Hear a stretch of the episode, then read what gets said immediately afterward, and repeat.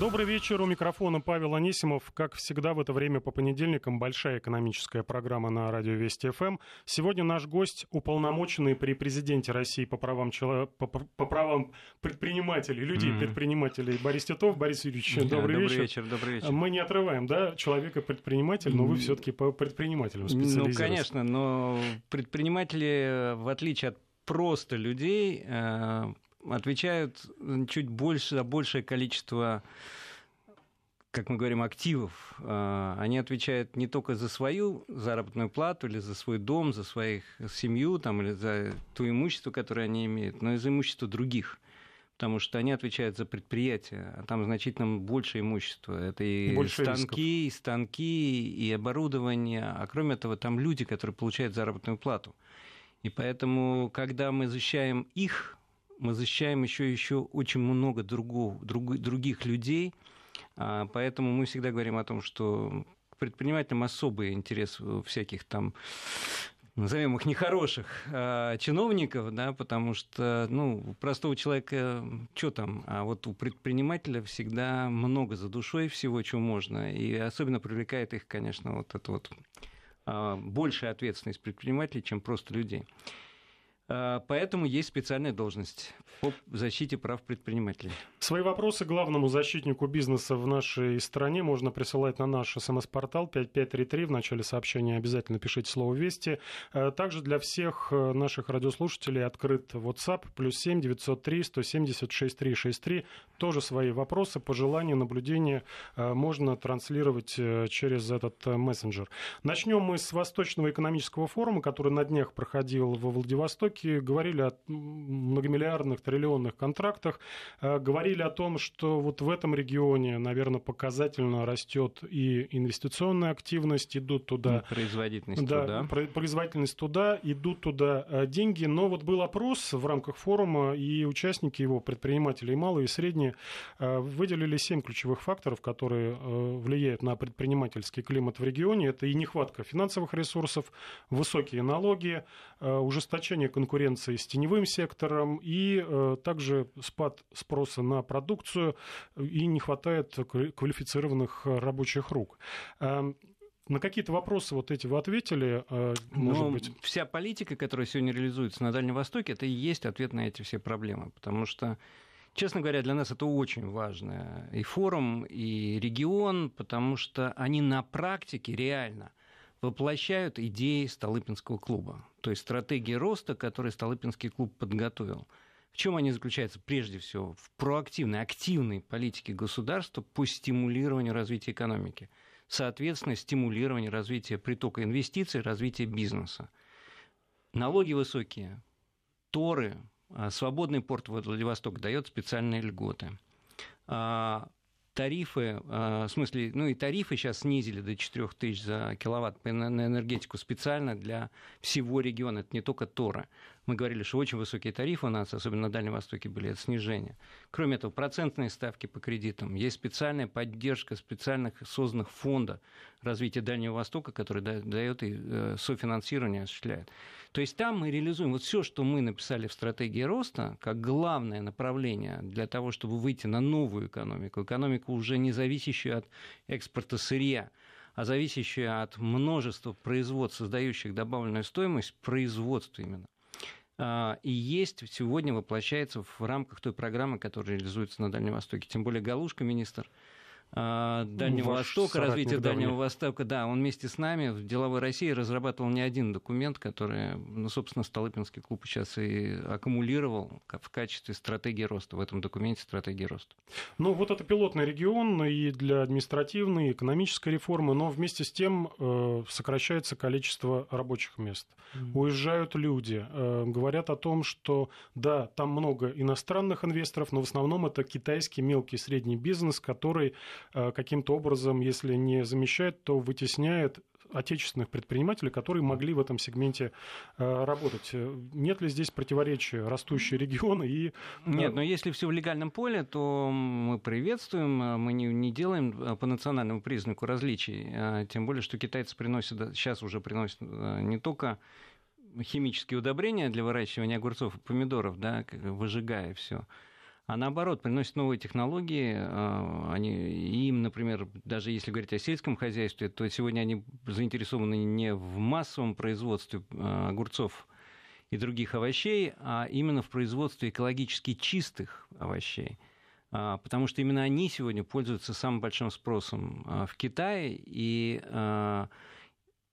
у нас это возможно производить, у них уже нет такой возможности. А у нас экологически чистые овощи, у нас пока сегодня экологическая обстановка намного лучше, чем в Китае, поэтому они вот используют уже новые а, совершенно направления бизнеса. Для нас это только выгодно. Но э, хотел сказать, что, конечно, люди пока уезжают, э, но просто еще не успели реализоваться все программы. И я надеюсь, что то количество рабочих мест, которое будет создано в рамках реализации крупных проектов, а плюс еще и целая программа, которая там дальневосточный гектар развития, и еще там целый набор мер по развитию малого и среднего бизнеса, а, подтвердят, что такая политика реально эффективна, она приносит результат. Государство не может сидеть, отсиживаться и ждать, как нам предложил сейчас Орешкин, министр экономики, цикла.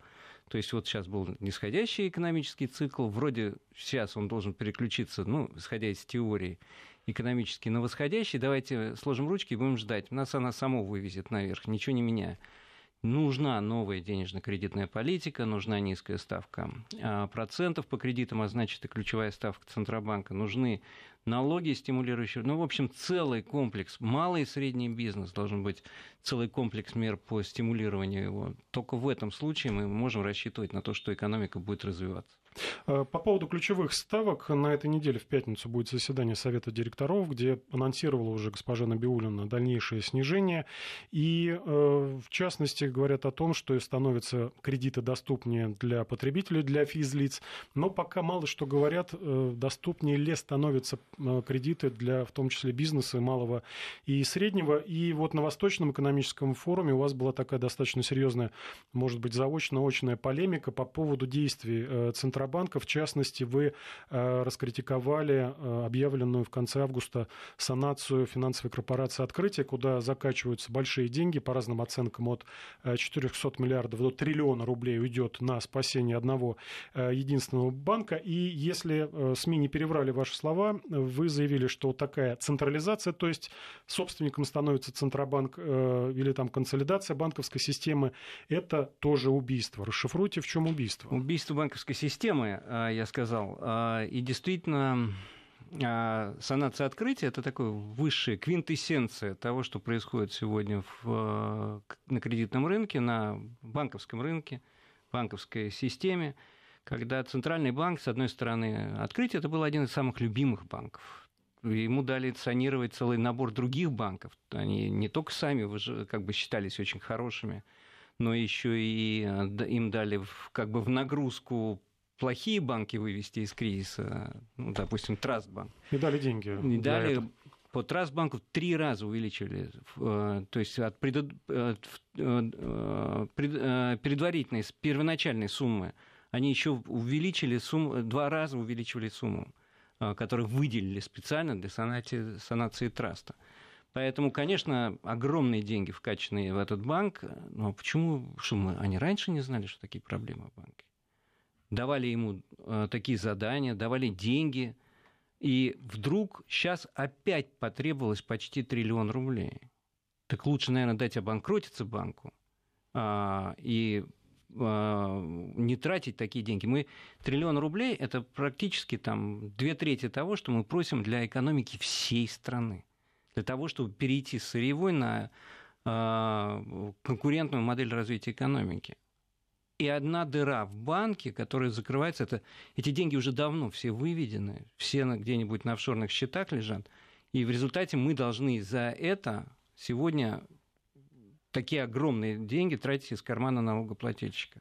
Ну, не совсем, там сейчас идет разговор о том, что это действительно эмиссия, это действительно эмиссия, то, что это не повлияет на инфляцию, повлияет на инфляцию. Эмиссия – это печатание денег. Конечно, но только этих денег уже нет, они в офшоры ушли, которые были, а сейчас добавят новые деньги в банк, и они как раз окажутся на рынке, потому что они говорят, что это уже использовано, нифига, извините за это выражение, а, мы понимаем, что это деньги, которые реально окажутся сейчас а, в спросе а, на рынке. И инфляция это, это подстегнет инфляцию. Ну, э, Герман Греф сказал, что это хороший знак для рынка, что не стали банкротить такую крупную вы не, корпорацию. Вы не ждите ни от одного банкира, Нет, но вот сегодня, действующего, э, даже сегодня... такого крупного, как Сбербанк, критики Центрального банка. А, но сегодня, кстати, господин Костин, По- глава... В позиции открытия могли бы, могут оказаться любой. А, Глава ВТБ э, господин Костин рассказал о начале эры появления новых Сбербанков после вот такой санации. А, То есть, по его словам, да, это, конечно, хорошая новость для клиентов, они не потеряли деньги, однако, э, сказал господин Костин, это создает на рынке особую ситуацию, от которой пытались избавиться последние 20 лет, то есть появление нескольких Сбербанков, да. нескольких Сбербанков.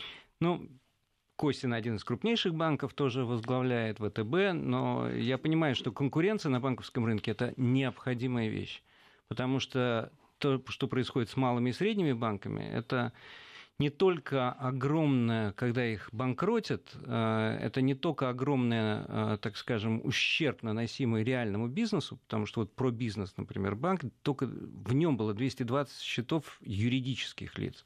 И в отличие от физических э, лиц, они никак не защищены никакими страховками.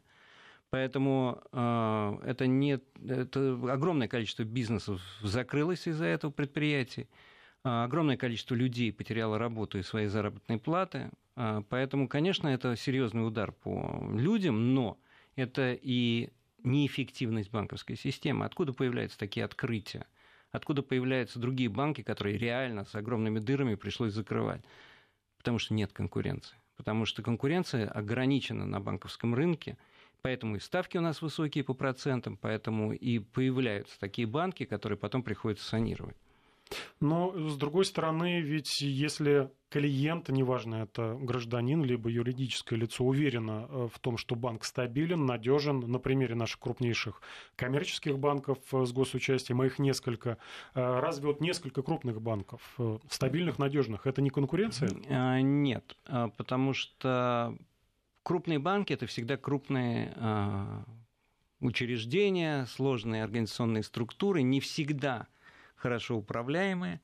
Поэтому малому, среднему бизнесу а, с ними нам- намного тяжелее работать и, главное, кредитоваться. Потому что получить кредит в крупном банке намного сложнее, чем в банках меньшего уровня.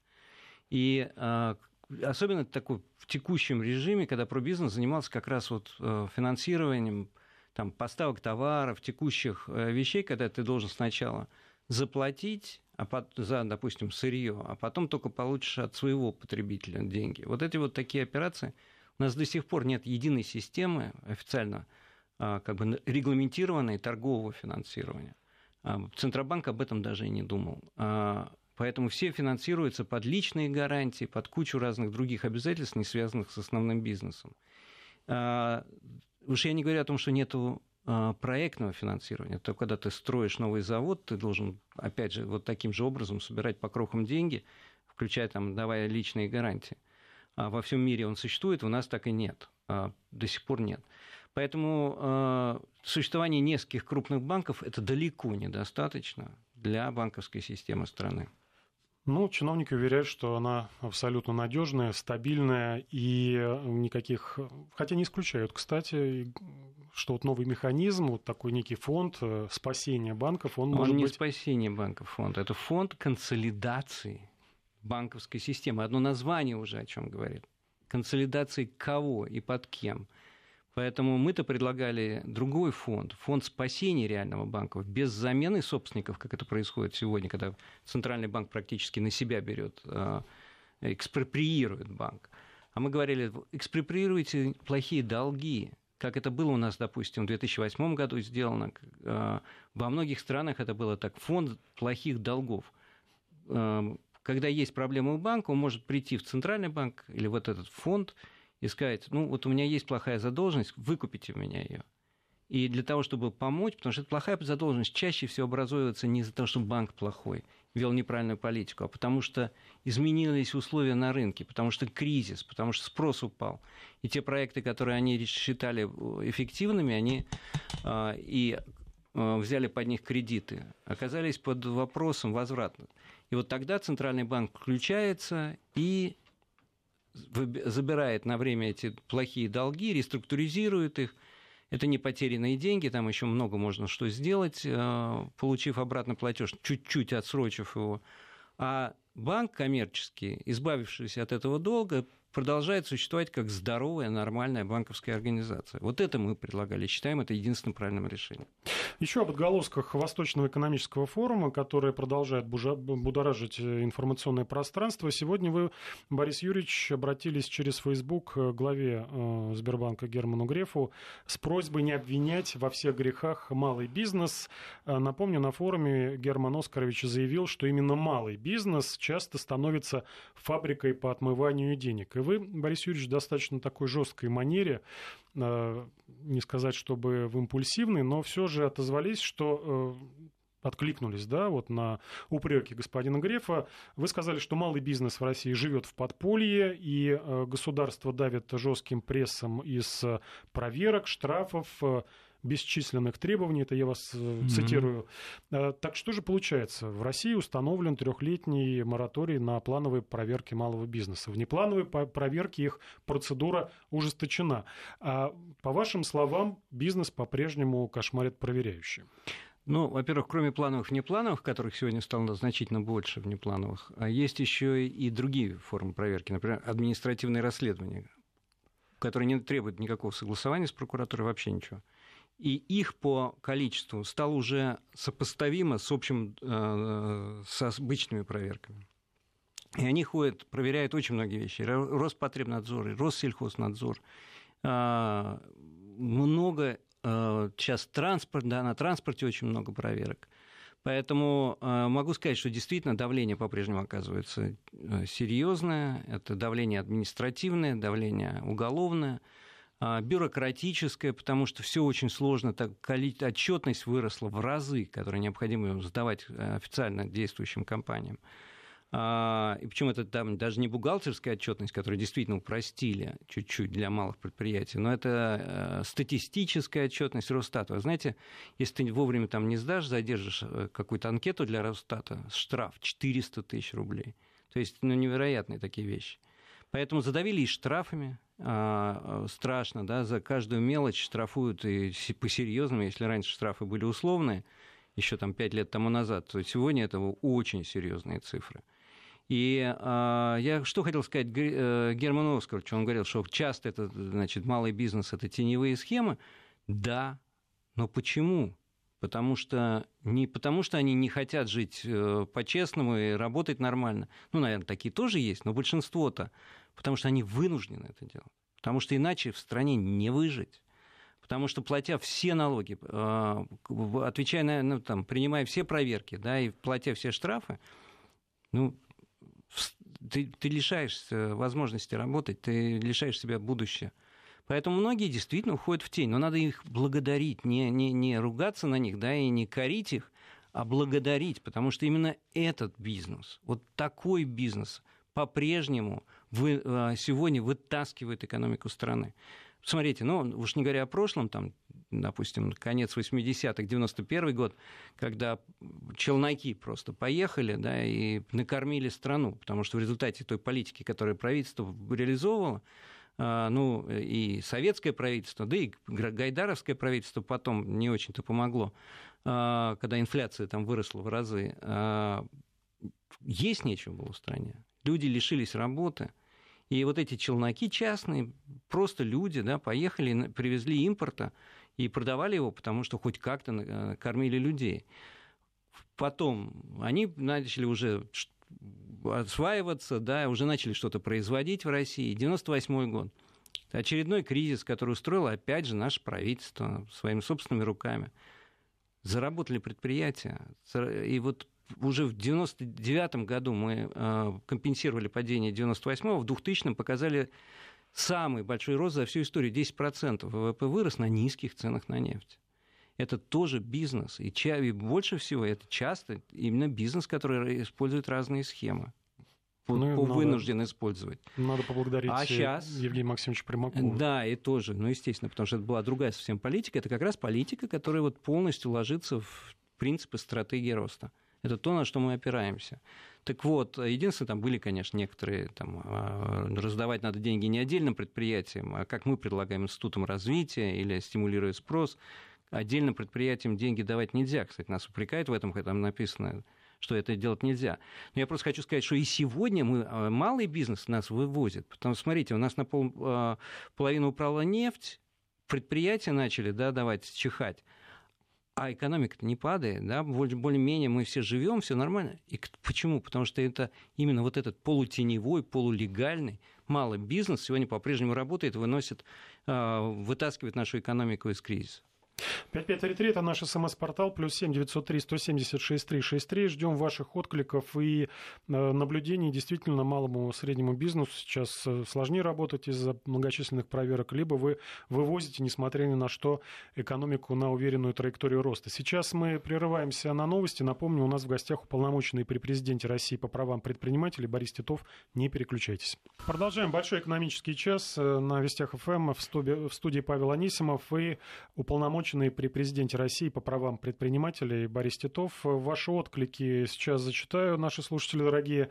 Э, напомню, координаты 5533, это смс-портал, WhatsApp плюс 7 903 170 6363. Это в продолжение э, упрека Бориса Юрьевича к проверяющим органам о том, что задушили проверками, и сейчас вот с административными проверками приходят.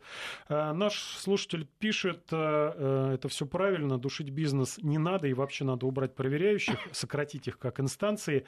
А теперь расскажите, как несчастный задушенный бизнес травит алкоголем и едой, убивает здоровье в платных клиниках, продают контрафактные детали и так далее. Это то, на что все время указывают чиновники, когда оправдывают эти многочисленные проверки, э, что недовольство предпринимателей, оно не всегда э, не обосновано, потому что зачастую эти самые предприниматели грубо нарушают закон. Э, ну, во-первых, среди предпринимателей очень много разных людей. И так же, как среди, условно, учителей, пожарников или деятелей культуры, есть разные люди. А, и многие, конечно, используют, э, ну, как бы недобросовестно, да, выполняют свои обязательства, бывает и такое. Но вопрос э, еще и в том, что они вынуждены многие в таких условиях работать, да, потому что так все построено, да, что они э, регулирование, что они, с одной стороны, вынуждены многие вещи делать, экономя там, да, на каких-то вещах и зарабатывая каждую копейку, там, а, экономят. С другой стороны, чиновники так построили правила игры, что лучше нарушать, чем выполнять. Потому что так законодательство написано. Вот я тоже эту грефу пишу, что в любом случае ты будешь неправ многие законы противоречат друг другу. По одному так нужно так, а по-другому, оказывается, так нельзя. И наоборот, да, что вот э, по-другому нельзя, так можно. Или даже нельзя вообще никак. Поэтому вот это вот противоречие в закон, работать полностью. Вот спросите у предпринимателей, есть ли вот такие, которые ну вот всегда полностью все выполняли? А, ну, очень небольшой процент, в основном, конечно, крупные компании, большие производственные, а, там, фабрики, заводы, но и там-то есть наверняка нарушения, потому что просто невозможно выполнить все требования. Невозможно. Ну вот из Екатеринбурга наши слушатели написали, написала, э, сейчас такие требования по экологии, что легче закрыться, чем работать. Конечно, Одна проб по экологии это особая на 300 тема. тысяч рублей мы ежемесячно. Должны, мы, Я просто да, закончу, прошу прощения. Э, хотя завод давно перешел на новое оборудование, ПДК по сбросам воды у нас ниже, чем в реке, э, но все равно штрафуют просто принципиально не платим взяток. Ну вот, если, да, ты принципиально жестко отставишь позицию, то вынужден думать о закрытии предприятия. Потому что, кстати, по экологии, вот э, ты должен сбросить воду чище, чем требования к воде вот, к водопроводе. То есть это все заводы, кроме того, что они производят продукцию, и в принципе, конечно, часто э, производство, технологии связаны а, с какими-то да, выбросами или прочее, так ты должен воду отдать чище, чем ты взял из водопровода. То есть, ну, представляете, все должны работать как очистные сооружения по отношению к той воде, которую пьют люди. Поэтому, ну, вот логика у нас есть в регулировании. По поводу регулирования и логики и тех же взяток, я перед нашей встречей поговорил со своими знакомыми предпринимателями и спросил, что их в первую очередь волнует, что бы они хотели спросить у бизнес-омбудсмена. И интересные ответы получил. Многие э, говорят, что готовы переводить свой бизнес, сейчас у них такие полусерые схемы, да, но полностью готовы переходить в прозрачное поле, тем более э, ужесточились требования со стороны э, налоговиков. Они говорят, mm-hmm. даже это плюс. Mm-hmm. Мы сейчас э, можем работать в белую. Даже им стало выгоднее работать в белую. Но есть важное но, особенно у тех, кто работает с госконтрактами. Частный бизнес, кто участвует в госконтрактах.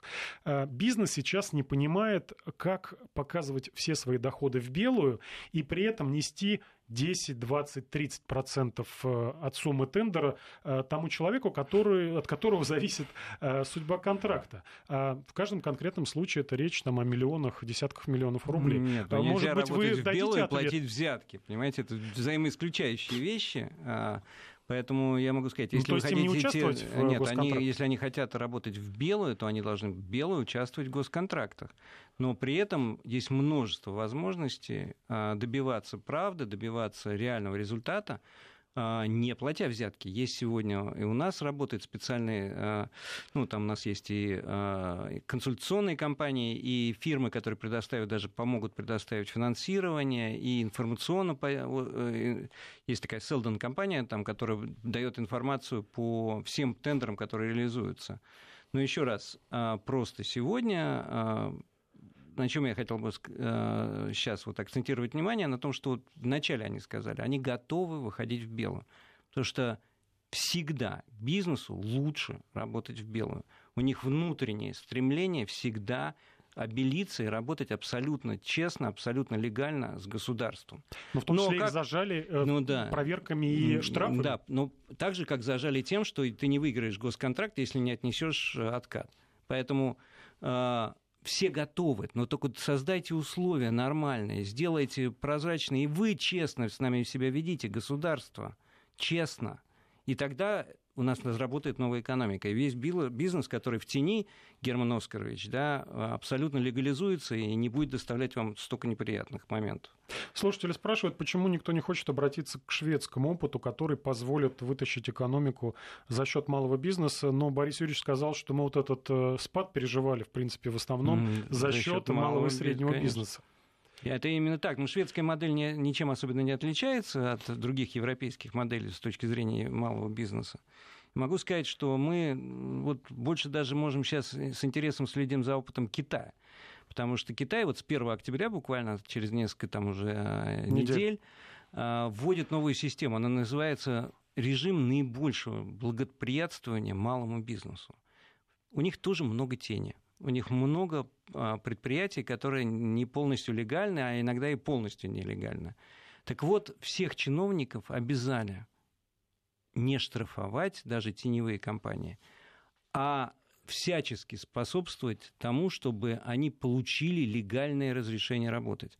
То есть э, чиновников будут пооценивать по количеству компаний, которые он вывел из тени, помог вывести из тени, и они официально зарегистрировались, получили официальные лицензии, начали работать. Вот, вот новая программа, которая ну, очень похожей ситуации по объему теневого рынка в стране реализуют наши восточные соседи.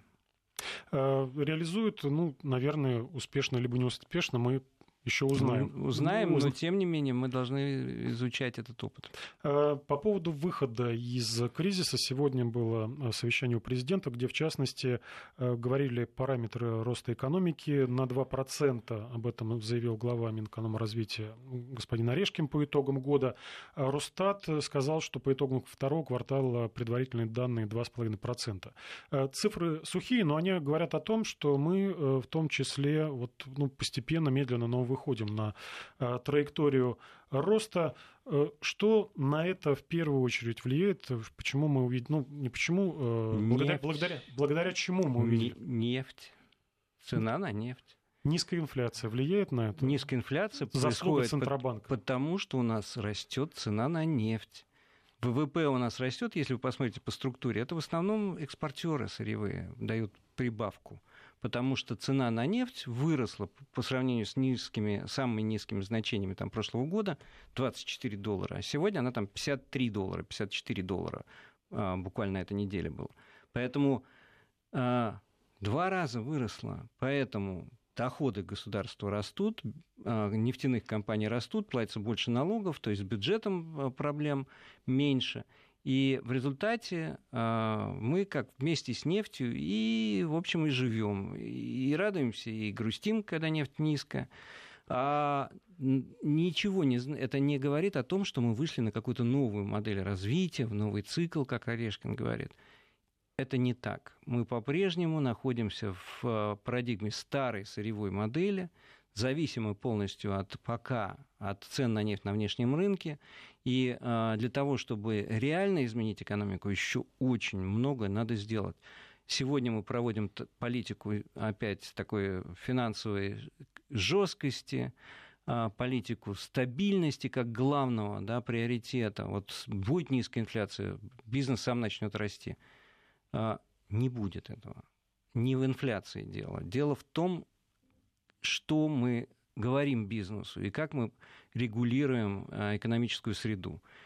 Мы ему не говорим четких ориентиров. На первое место среди всех проблем бизнес, который мы проводили опрос, когда я готовил свой доклад президенту, это экономическая неопределенность. Бизнес не понимает, за счет чего. Раньше было экспорт сырья, рост внутреннего рынка, потому что рос спрос на внутреннем рынке. Вот сейчас этого уже не происходит. А, кроме этого, конечно же, издержки, которые выросли значительно. По этому поводу тоже правительство пока ничего не делает. Центробанк, конечно, снижает свою э, учетную ставку, ключевую ставку, но это настолько медленная, настолько, можно сказать, все жилы из нас высасывает э, ситуация, потому что по-прежнему ставка кредита для малого бизнеса находится на уровнях там 15 плюс процентов, а некоторые То мне есть это говорили... неподъемно для бизнеса? Ну, если средняя рентабельность по стране там в районе 4-5 процентов, то, естественно, такие ставки, которые мы должны платить за деньги, а, взятые в долг, это, конечно, очень серьезная неподъемная ситуация.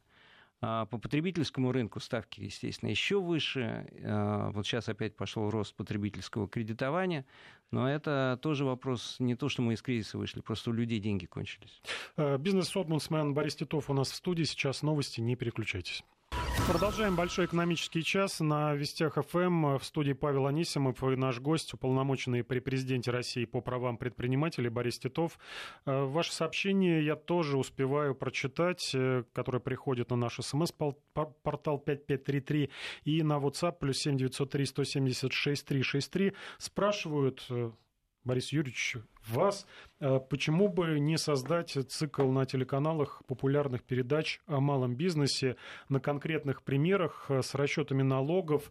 Действительно, сам недавно по делам было в МФЦ в Калужской области, пришел предприниматель, хочу узнать, говорит на стойке, хочу открыть э, ИП, как это сделать? Девушка говорит, вот езжайте в налоговую, там через две улицы, вам там все объяснят. Он говорит, я только что оттуда, меня послали к вам.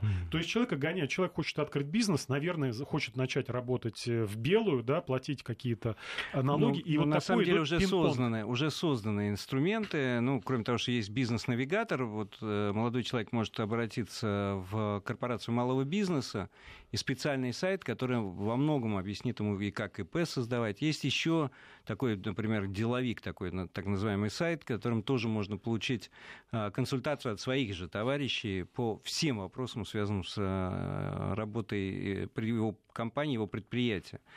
А, так что инструменты созданы. А, конечно же, пока проблемы мешают. То есть процедуры-то, может быть, мы и знаем, но вот пройти этот путь тяжело, потому что экономики нет. Да? И вот, вот вопрос экономики самый важный сегодня. Спрашивают, почему вы не дожимаете Минэкономразвития на закон о контроле и надзоре уже 4 года разрабатывают, вы же входите в разные комиссии. Ну, э, я, извините, я все-таки еще насчет телевизионного канала, предыдущий вопрос. А, есть, э, мы пытаемся развивать, есть такой канал про бизнес, Ищите его на своих кабельных сетях, э, и там много что о бизнесе. В постоянном режиме там выступают и предприниматели, и эксперты, как раз именно о основных проблемах бизнеса. А с точки зрения значит, вот нашей работы по контролю и надзору, а, мы предлагаем немножко другой путь. Тот закон, который занимает там не один сотню страниц, а, по нашему мнению, он только ухудшит ситуацию. Мы против этого закона, и мы предлагаем сегодня а, во-первых, его изменять, но это все вещи, которые работают очень в долгую. То есть там, вот, допустим, рискоориентированный подход, который мы целиком согласны с ним, что выходить на проверку только если что-то уже случилось, да, и есть какие-то подозрения по бизнесу, то это просто очень важный инструмент, но который будет внедряться годами еще. Годы пройдут, прежде чем у нас будет везде рискоориентированный подход.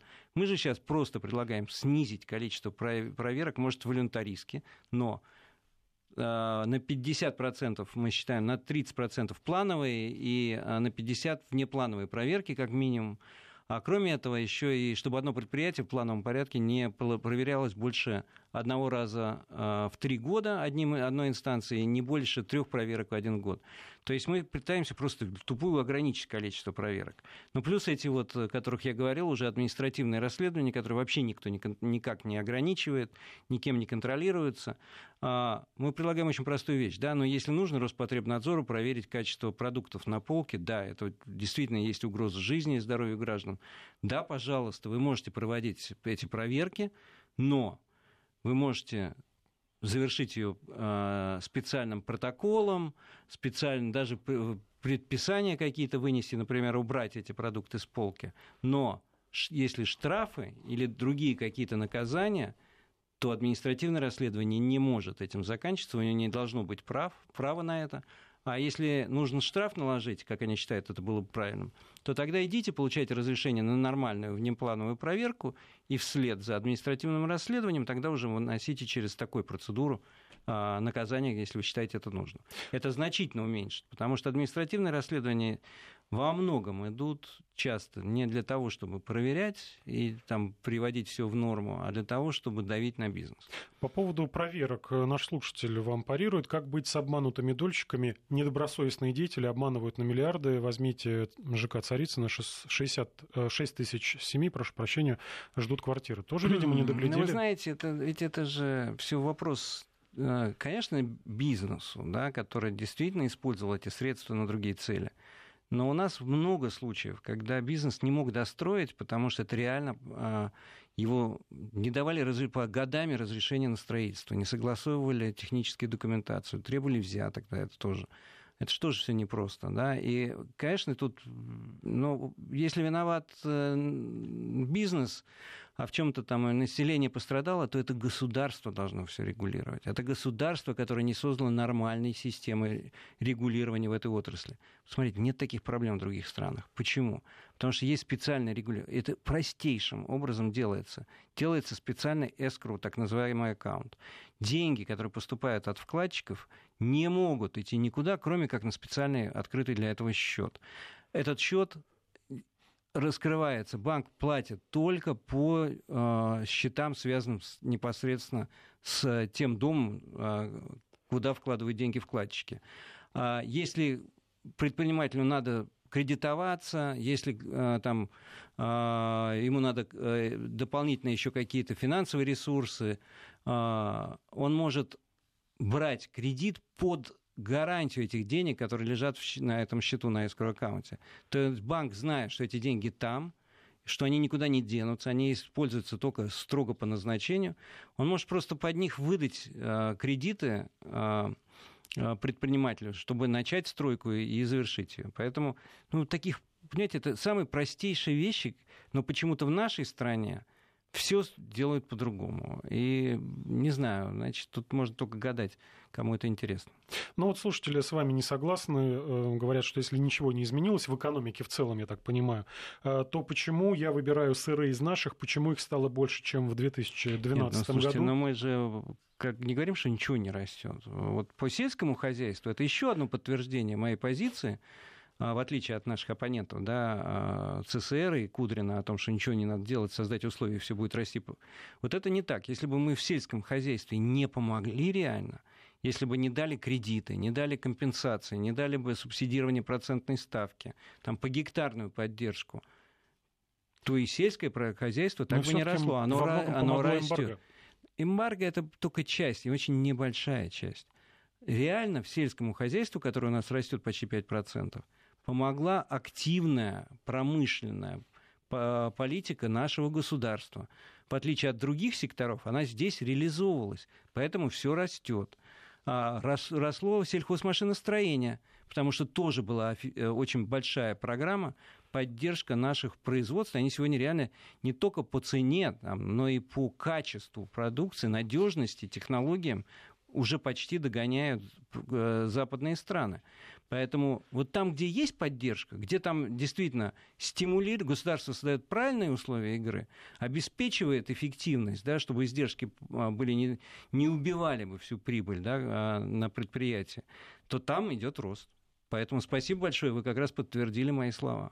Ну и во многом, наверное, все-таки фигура министра сельского хозяйства играет значение, потому что это человек с настойчивостью локомотива пробивал все эти льготы и пробивал преференции для э, сельхозсектора. Ну да, продолжает э, пробивать он сам да, из этой среды. Хотя я должен сказать, что многие вещи были заложены еще и до, до него тоже. Э, совсем мало времени, буквально две минуты остается. Хотел спросить про рубль. Э, тут сразу две информации о том, что иностранные инвесторы э, вновь вернулись к ставкам на укрепление рубля. Но спекулянты играют на то, что рубль продолжит укрепляться, видимо, и по котировкам это.